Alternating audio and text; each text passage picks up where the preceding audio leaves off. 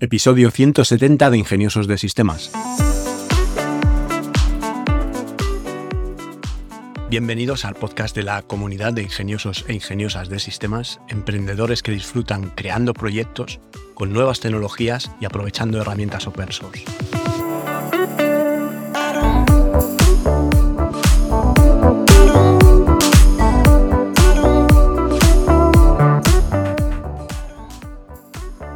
Hoy es viernes 9 de diciembre de 2022 y hablaremos de una herramienta. Pero antes déjame que aproveche para recordarte que en tecnolitas.com tienes un plan de asesoría tecnológica que por tan solo 3 euros al mes, sin permanencia, puedes hacer cualquier pregunta sobre blockchain, NFT, inteligencia artificial, realidad virtual, herramientas de software de código abierto, implementaciones web, flujos de trabajo, negocios digitales, lo que necesites preguntar. Te registras al plan, en la parte privada de la web me pones la pregunta y a partir de ahí nos hablamos por correo electrónico. Hoy vamos a hablar de una herramienta súper chula que tiene un nombre de estos difíciles de pronunciar, pero mm, se escribe P-I-F-U-H-D.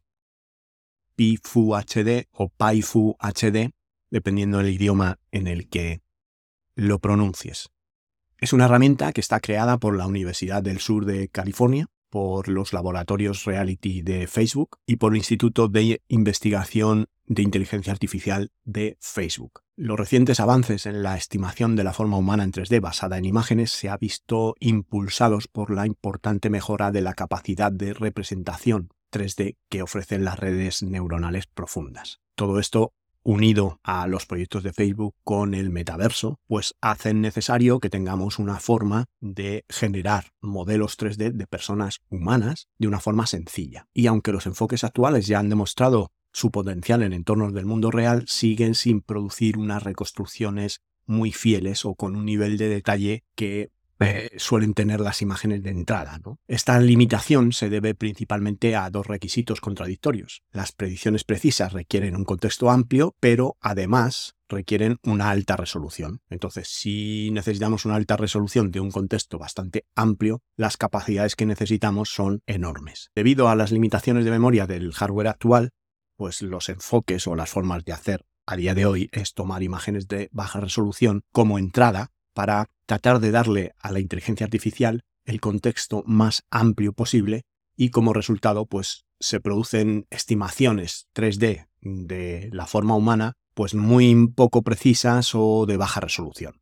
Para solucionar este problema se aborda esta situación formulando una arquitectura multinivel que es entrenable de principio a fin. Un primer nivel observa toda la imagen a baja resolución y se centra en el razonamiento holístico o lo que podría ser la toma de contexto. Esto proporciona el contexto a un nivel más profundo y estima una geometría muy detallada mediante la observación de imágenes de mayor resolución.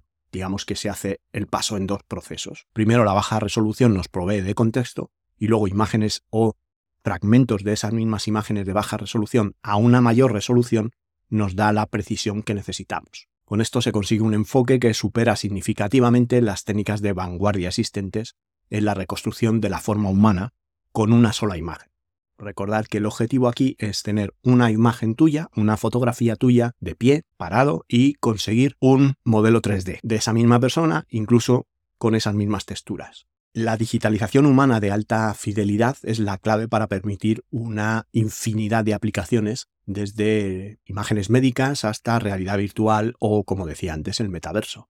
Hasta ahora, pues para generar este, estas imágenes 3D se utilizaban sistemas multivisión. Es una infraestructura que dispone un montón de cámaras y esas cámaras toman la misma imagen en el mismo momento desde multitud de ángulos. Esto es lo que se conoce como sistemas multivisión. Han permanecido en gran medida inaccesibles porque tienen un coste muy elevado y además requieren tecnología para la sincronización de todas las cámaras y la captura del mismo fotograma en el mismo momento. Además, con las consecuentes limitaciones de espacio, porque estos racks, digamos, para contener una persona en el centro, pues no son pequeños. Cada vez más la comunidad de Machine Learning o aprendizaje profundo ha intentado aplicar estos modelos a la generación de estos modelos 3D con una sola imagen de la persona. Sin embargo, el rendimiento de estos modelos pues sigue siendo significativamente inferior que estos métodos multivisión, que tienen mucha más precisión. ¿no? El objetivo de este trabajo es lograr que haya una reconstrucción 3D de alta fidelidad de personas vestidas a partir de una sola imagen de ellos, con una resolución suficiente para recuperar información detallada como son los dedos,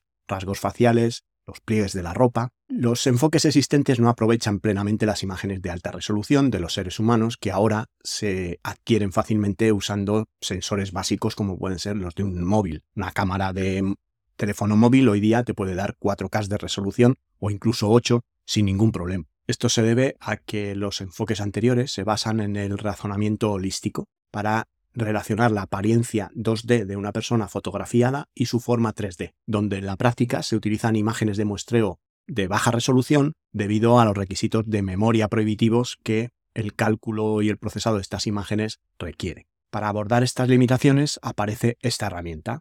PFood HD es una herramienta que introduce un nuevo framework de extremo a extremo e infiere la geometría 3D de personas vestidas con una resolución de una imagen de un K sin precedentes, alineadas con sus píxeles, conservando los detalles de las imágenes originales sin ningún tipo de postprocesamiento. Con esta herramienta, que obviamente os dejo el enlace en las notas del programa, con PIFU HD, lo que vas a poder conseguir es a través de una fotografía generar un modelo 3D de esa persona con toda la resolución de la ropa, los detalles de los dedos, los gestos faciales. La naturaleza de la representación en 3D alineada con los píxeles al final nos permite capturar también la textura de la fotografía y aplicársela al modelo 3D. Por lo tanto, esto es un primer intento. Ya os digo que, bueno, no tiene calidad de postproducción. No podéis generar un modelo de alta resolución que pudiera intervenir en una película, pero los modelos que genera son bestiales. O sea, en una resolución muy decente, eh, cogiendo las texturas de la fotografía y además podéis, después de tener este modelo en 3D, aplicarle eh, otras herramientas que puedan hacer el rigging o el weight painting. Esto de rigging y weight painting significa aplicar un esqueleto a un modelo 3D, en este caso sería el esqueleto de los huesos del cuerpo humano, para que al mover un hueso a través de lo que es el weighting o el procedimiento de pesos, los vértices de ciertas partes de esa geometría 3D, de ese cuerpo, queden asociadas al hueso y cuando muevas el hueso se muevan, como pasa en el cuerpo de verdad, se mueva esa parte del cuerpo, los músculos que estarían envolviendo ese hueso.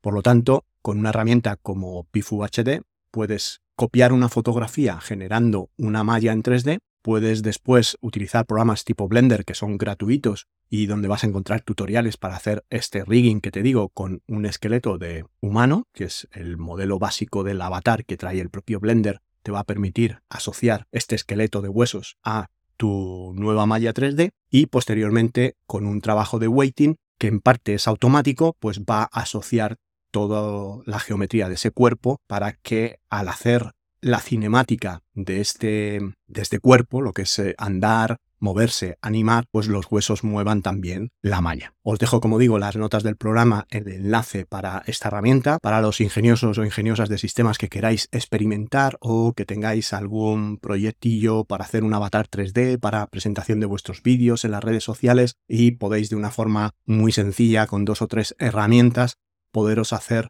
todo este tipo de animaciones en minutos lo que antes llevaban días o horas de trabajo. Antes de dejar el episodio os quiero recordar la subida de precios que habrá el 1 de diciembre, así que el, aquel que esté indeciso para suscribirse al servicio de tecnolitas.com que pueda gozar de todo un año de asesoría tecnológica por 30 euros al año, que a partir del 1 de enero ya no va a ser posible y serán 50 euros al año o 5 euros cada mes. Por mi parte, no mucho más, agradeceros otra vez que estéis ahí vuestro apoyo, vuestra difusión y vuestros me gusta o cinco estrellas en Spotify o en la plataforma donde me escuchéis.